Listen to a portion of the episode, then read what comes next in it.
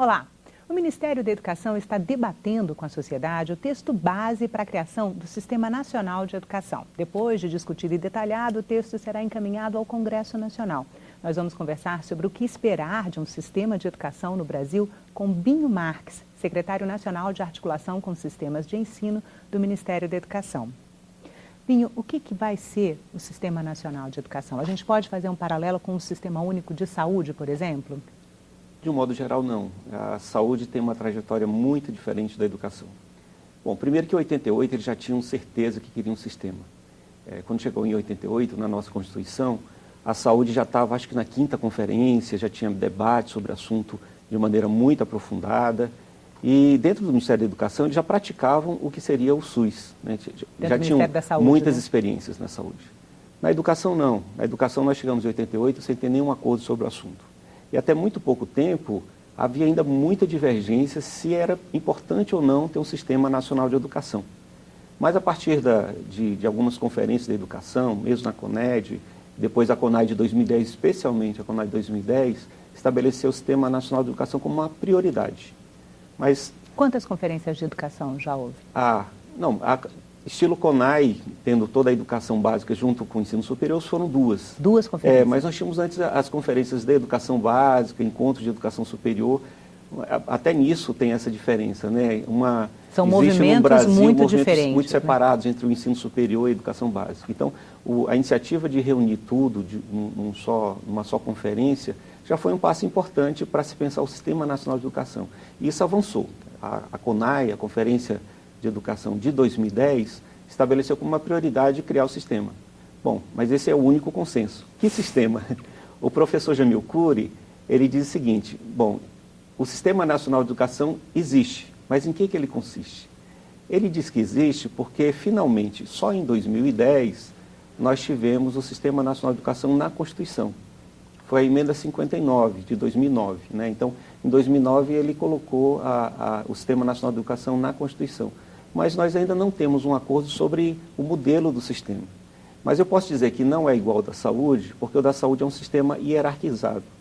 E a educação, pela nossa trajetória, não tem como ser um sistema hierarquizado. O maior consenso que nós temos é dizer que o sistema da educação é um sistema de sistemas. Porque, como não tem hierarquia, nós temos as três esferas de governo com muita autonomia e uma história já de trabalho independente, o, o serviço que é prestado para a educação municipal é um, do Estado outro, e o governo federal um outro com a mesma autonomia, nós não temos como ter um sistema hierarquizado. E por isso ele é tão complexo, por isso que falar de Sistema Nacional de Educação não é uma coisa tão simples como falar de um sistema que tem uma hierarquia, tem normas extremamente padronizadas nacionalmente. Então, Mas essa, não, existem, já é não existe a expectativa de normas nacionais padronizadas, estabelecimento de um padrão nacional de qualidade mínimo para a educação? Existe. existe Isso não um seria uma forma de Existe de, padrão, mas quando a gente fala de, de padrão hierarquia... já é muito diferente da saúde. Ah. Porque na saúde, quando você fala de um padrão, você está tá falando de, de, um, de um tratamento clínico, médico, então, aquilo ali tem que ser altamente é, detalhado. É um protocolo, um protocolo definido. que você não pode fugir dele. Na educação, a liberdade ela é muito grande e é necessário que seja assim. É. Então, na edu... é, é extremamente importante que assim seja. Porque um país como o nosso, com a nossa diversidade cultural, você está tratando de educação e a relação com a cultura, com a identidade, com os desejos, ela tem que ser muito sensível a tudo isso. Você não pode ter um, um lugar como o Brasil, uma federação como o Brasil, você não pode, por exemplo, ter um currículo único. Você tem que ter um currículo combinado. Por exemplo, então vamos falar de, do currículo para ter uma ideia. A gente precisa ter um currículo que tenha um pedaço que seja nacional, que vai garantir a identidade do país, que é o que nós chamamos de base nacional comum.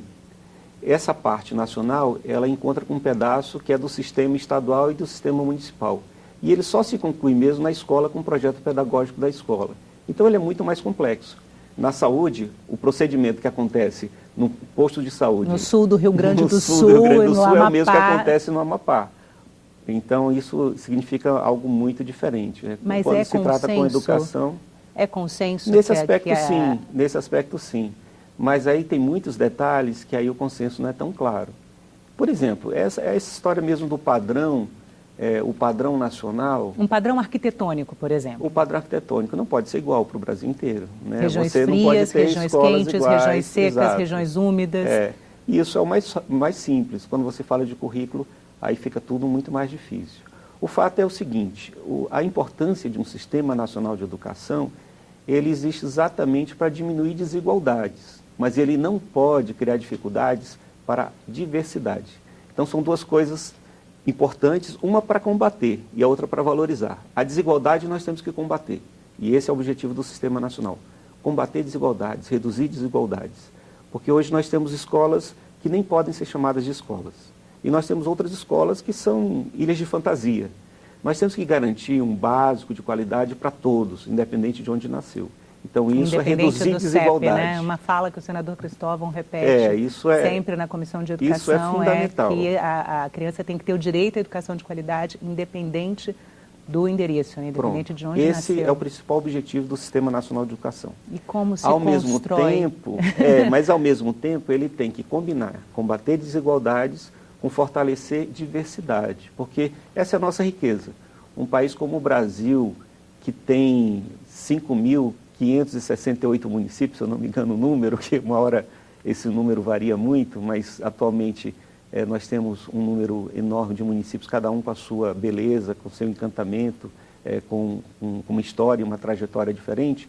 Nós não podemos ter uma escola que, que, que, que destrói essa, essa nossa capacidade. Mas, ao mesmo tempo, nós temos que assegurar o direito.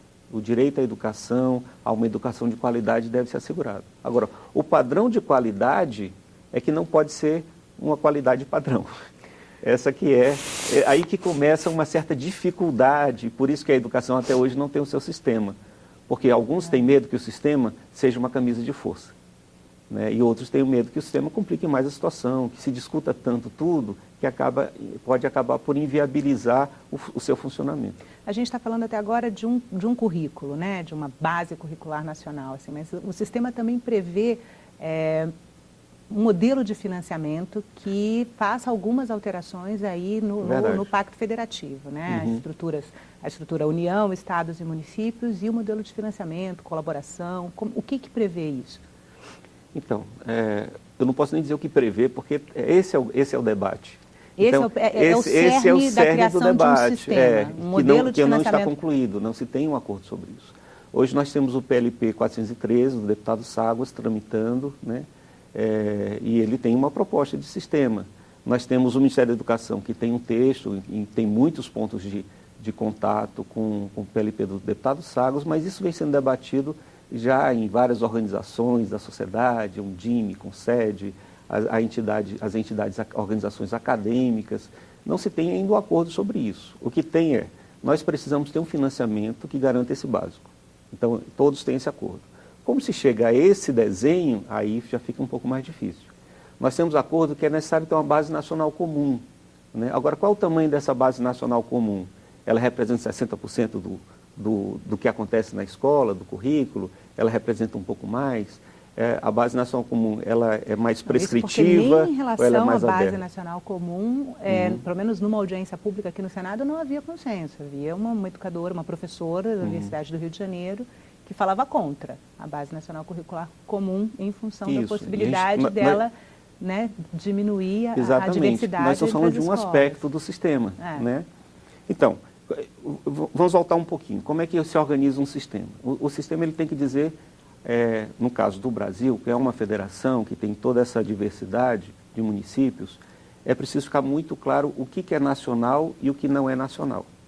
Então, para ser um sistema nacional de educação, ele tem que definir o que, que é um padrão nacional. Então, nesse padrão nacional, a gente vai ter que ter um padrão de qualidade. E esse padrão de qualidade ele não pode sufocar, como eu falei há pouco, as diversidades. Então, esse é uma parte do, da, do desafio. Vamos só tentar dar um exemplo. Assim, a criança tem que aprender a ler até os 8 anos de idade, até os 9 anos de idade. Ela tem que aprender fração até sexto, sétimo ano do ensino fundamental. É, o, o que é, seria esse padrão mínimo? Então, o padrão mínimo, tem vários, tem pessoas que defendem o padrão mínimo discutindo apenas os insumos que precisam ter uma escola. Então, o padrão mínimo não, não diz passaria respeito... pelo, pela aprendizagem? É, alguns não. Alguns acham que a aprendizagem precisa ser livre. Cada escola constrói o seu currículo sem a necessidade de um currículo nacional.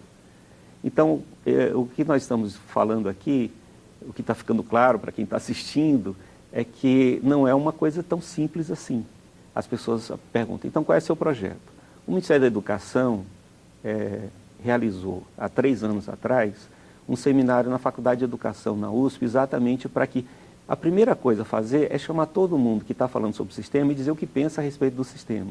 Então nós fizemos um seminário na USP, foi muito interessante, nós tínhamos todas as ideias sobre o sistema, desde o, o senador Cristóvão, com a ideia de federalização, ao Saviani, o professor Cury, enfim, nós tivemos a maior diversidade possível de ideias sobre o sistema. E você pode imaginar que tudo, tudo é possível. Tudo é possível no pensar, né? no livre pensamento, Mas os tudo é contrastes são muito grandes, são a muito grandes. de construção são de muito consenso grandes. O que o Ministério é da Educação está fazendo é aproximar na construção de alguns acordos sobre isso. Então, primeiro foi, há três anos atrás, nós realizamos esse seminário, todas as pessoas falaram, nós transformamos num livro, né, é, um livro sobre o Sistema Nacional de Educação e os diversos olhares sobre ele, desde os pioneiros, desde o, que está sendo discutido desde os anos 30, com, com o Manifesto dos Pioneiros. A partir daí nós construímos um grupo de trabalho que a gente chama de Vamos G4. explicar, Manifesto dos Pioneiros para uma nova educação. É, né? exato. Então, o, o, o, Manifesto dos Pioneiros já, já falava da necessidade de diminuir essa dispersão nacional Na da educação 30. na década de 30, em 1932 exatamente, para que nós tivéssemos uma maior coesão nacional para garantir esse, digamos, padrão de qualidade nacional. De lá para cá, se avançou muito pouco. Então, o esforço que nós estamos fazendo agora é algo de contra o relógio, porque o PNE nos deu um prazo De até o ano que anos. vem, deu um prazo de dois anos, foi em 2014, e esse, esse prazo se encerra em junho do ano que vem, para instituir o Sistema Nacional de Educação. E em 2009, na emenda constitucional 59, entrou eh, no texto constitucional o Sistema Nacional de Educação. Então, o que nós temos que fazer agora é instituir o sistema através de leis ou de uma lei para que nós possamos traduzir o que é o Sistema Nacional de Educação. Então, toda essa divergência que vem há mais de 80 anos sendo discutida, o Ministério da Educação está mediando um debate para construir acordos sobre isso. A partir do encontro da USP, nós fizemos um primeiro documento aproximando o que tinha de comum com todo- entre todos os documentos, eh, debatemos bastante, fomos para um segundo documento que, digamos assim, é um degrau abaixo, se aproxima mais da realidade objetiva do que deve ser transformado na educação para ter o sistema. O documento que o Ministério lançou, esse que está na minha mão, É um que é documento de que está, é, quem está assistindo pode acessar o documento no, no nosso portal Planejando a Próxima Década, é pne.mec, e entra na publicações e vai encontrar esse documento. Esse documento ainda é bastante genérico, ele ainda é bastante conceitual, mas ele já é mais objetivo do que o primeiro, porque foi fruto de muita discussão, de muitos acordos. Então nós chegamos a um ponto comum no primeiro documento ainda bastante conceitual. Depois, com as contribuições desse primeiro documento, nós construímos um segundo documento, que é esse que está disponível na página. E agora, em outubro, nós lançamos um terceiro documento, Vão lançar um terceiro é, documento. descendo mais um degrau. Né? E depois dele, aí Um vamos... documento que já vamos- se aproxima um pouco do que seria um anteprojeto de lei. Exatamente. Aí ele vai estar bem mais objetivo, ele vai estar mais um passo de um projeto de lei. Mas até lá, isso vai ser debatido nacionalmente. A gente E como quer... que está sendo esse debate desse Então, texto? aqui? É, esse texto, é, nós estamos recebendo muitas contribuições, está sendo bem interessante. Qualquer Alguma- pessoa pode enviar Qualquer pessoa pode enviar para o Ministério da Educação, né, enviar para, para a SASE, para a Secretaria de Articulação com os Sistemas de Ensino. E o grupo, esse grupo de trabalho, é um G4, que tem o professor Jamil Cury, o professor Luiz Dourado, da, de, de Goiás, o professor Romualdo, da USP, e o professor Abicali, o Carlos Abicali, que foi deputado também, é, esse grupo é que debate as contribuições e, e constrói um documento para um- uma nova rodada de, de acordos. E algumas entidades pegaram o documento e transformaram em tema dos seus encontros nacionais. O caso dos Conselhos Municipais de Educação, a, a UNCME, o- os Conselhos Estaduais de Educação, o FNCE, a Undime, o Concede, têm debatido intensamente esses documentos. Então, o que vai sair agora em outubro já é resultado do retorno que nós estamos recebendo dessas organizações. Porque, pelo que diz o documento, são quatro frentes de atuação. Uhum. Né? A alteração na Lei de Diretrizes e Bases de Educação, a criação de uma lei de responsabilidade educacional e mais, né? É, nós, nós estamos organizando da seguinte maneira. O primeiro aspecto é dizer exatamente o que, que é nacional. Para quem está tá em é casa é a assistindo... grande batalha, pelo é, que você Pode falou parecer aí. muito simples, né? É, falar assim, a educação é nacional, a educação no Brasil é nacional. E a pessoa se pergunta, será que toda educação não é nacional? Não, não é bem assim. Se é uma federação, é, tem, tem alguns países que não tem Ministério da Educação. Alguns países a educação é definida em cada unidade da federação, na província, no estado, seja lá como o país se organiza. Mas é que o Brasil é diferente de qualquer coisa no mundo. O Brasil é o único lugar no mundo que tem o um município como um ente federativo. Isso complica muito para a educação, porque nós temos três esferas fatiadas que pouco se comunicam. E é por isso que nós precisamos de um sistema nacional. Primeiro, para dizer que a educação é realmente nacional e a LDB precisa espelhar muito isso. Então, para nós, o aspecto mais importante é a gente definir o que é nacional. E para isso, nós precisamos, mais uma vez, fazer uma visita na LDB e checar se aquilo que tá, está posto na LDB como sendo nacional, se está bem colocado para os dias de hoje. As bases, como que a base curricular nacional conversa com a lei de diretrizes e bases é, da educação? É porque a lei de diretrizes e bases, ela vai ter que falar da base nacional comum e vai ter que explicitar como é essa base nacional comum. Quando a LDB foi, foi criada, foi sancionada, foi em 96. Em 96, nós ainda não tínhamos acordo sobre o Sistema Nacional de Educação. Então, ela foi pensada num país que não tinha um sistema e nem pensava em ter um Sistema Nacional de Educação. Hoje, depois de 2009, nós decidimos ter um Sistema Nacional de Educação.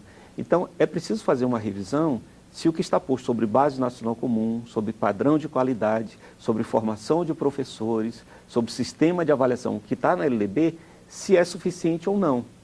Pode ser que, numa visão de um sistema nacional agora que se tem, o que está posto lá talvez seja tímido, talvez tenha que aprofundar um pouco mais. Então, o primeiro aspecto é uma revisão da LDB no que, se diz, no que diz respeito ao que é nacional, o que é obrigatório, o que é vinculante. Então, aquilo que todo mundo tem que seguir. Todos têm liberdade, mas tem uma parte da atuação que você não tem liberdade para alterar, porque aquilo é nacional. Então, o município tem uma parte que ele faz, mas tem uma parte que ele obedece do que é a identidade nacional. Será que o que está na LDB está resolvido? Então, é preciso fazer uma, uma revisão nesse aspecto. O segundo é definir melhor o papel da União, dos Estados e do município. E aí... É, Você está falando de financiamento. Aí, não só.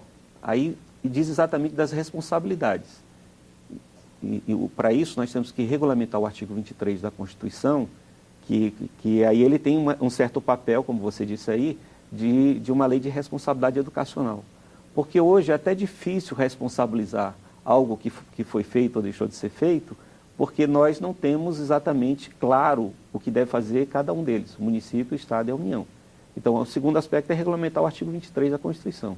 E o terceiro, fazer ajustes no financiamento da educação, para que ela atenda aos padrões de qualidade. E, por último, cada Estado e cada município vai ter que fazer o seu sistema de acordo com o sistema nacional.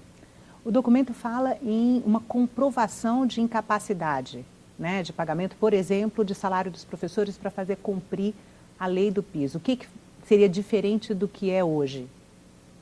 É, hoje... Porque a gente teve 11 estados e vários municípios com greve de professores, Isso. algumas greves. Teve uma greve que durou 92 dias, enfim, três meses letivos de aulas perdidas né, e, e em 11 estados.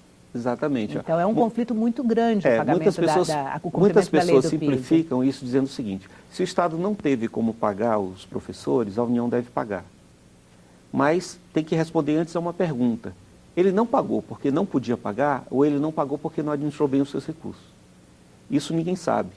Porque os estados e os municípios têm autonomia e nós não sabemos exatamente como que funciona a organização e o funcionamento dessas, de, digamos, desses sistemas ou dessas redes. Então, para que tenha uma complementação, um apoio financeiro aos estados e municípios, eles precisam fazer parte de um sistema. E tem que ter uma transparência para que nós possamos saber que ele não pagou porque não tem condições de pagar. Então, se ele não pagou porque não tem mesmo condições de pagar, então tem que ter algum tipo de apoio, de complementação. Agora... Como é que ele vai provar que ele não pagou porque ele não teve mesmo como pagar? Então, isso só, só é possível se tiver um sistema em que a gestão seja aconteça de uma maneira mais transparente do que é hoje. Porque hoje o que nós observamos é que estados ricos, às vezes, não pagam piso. E estados pobres pagam, assim como municípios ricos. Tem municípios ricos que não pagam e municípios pobres que pagam. E aí tem uma diferença na, na qualidade da gestão. Quem administra bem ou quem não administra bem seus recursos. É claro que os recursos da educação não, são, não, não, não estão disponíveis na quantidade que nós gostaríamos que fosse. Nós queremos mais recursos para a educação, mas não dá para discutir só isso sem parâmetros de gestão. E por isso também o Sistema Nacional de Educação é tão importante. Porque nós não temos parâmetros para as coisas. Os planos de carreira, por exemplo. Cada município tem um, um plano de carreira diferente. É, então você tem um piso que é nacional, com planos de carreira diferentes. E é difícil funcionar dessa maneira. E você não tem como acompanhar o cumprimento da educação não, não nos tem. municípios também, Não né? tem, porque eles, eles têm dinâmicas completamente distintas. O Sistema Nacional de Educação não vai padronizar, mas ele tem que parametrizar.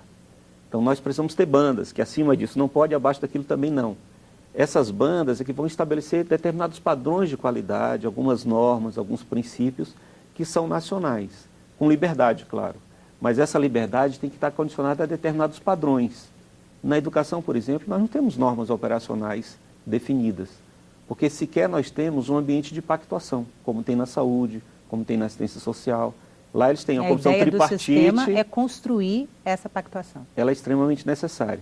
Porque como, como trabalhar de maneira coordenada se você não tem um lugar para combinar as coisas? Na educação não tem um lugar onde as coisas são combinadas. Cada um decide isoladamente.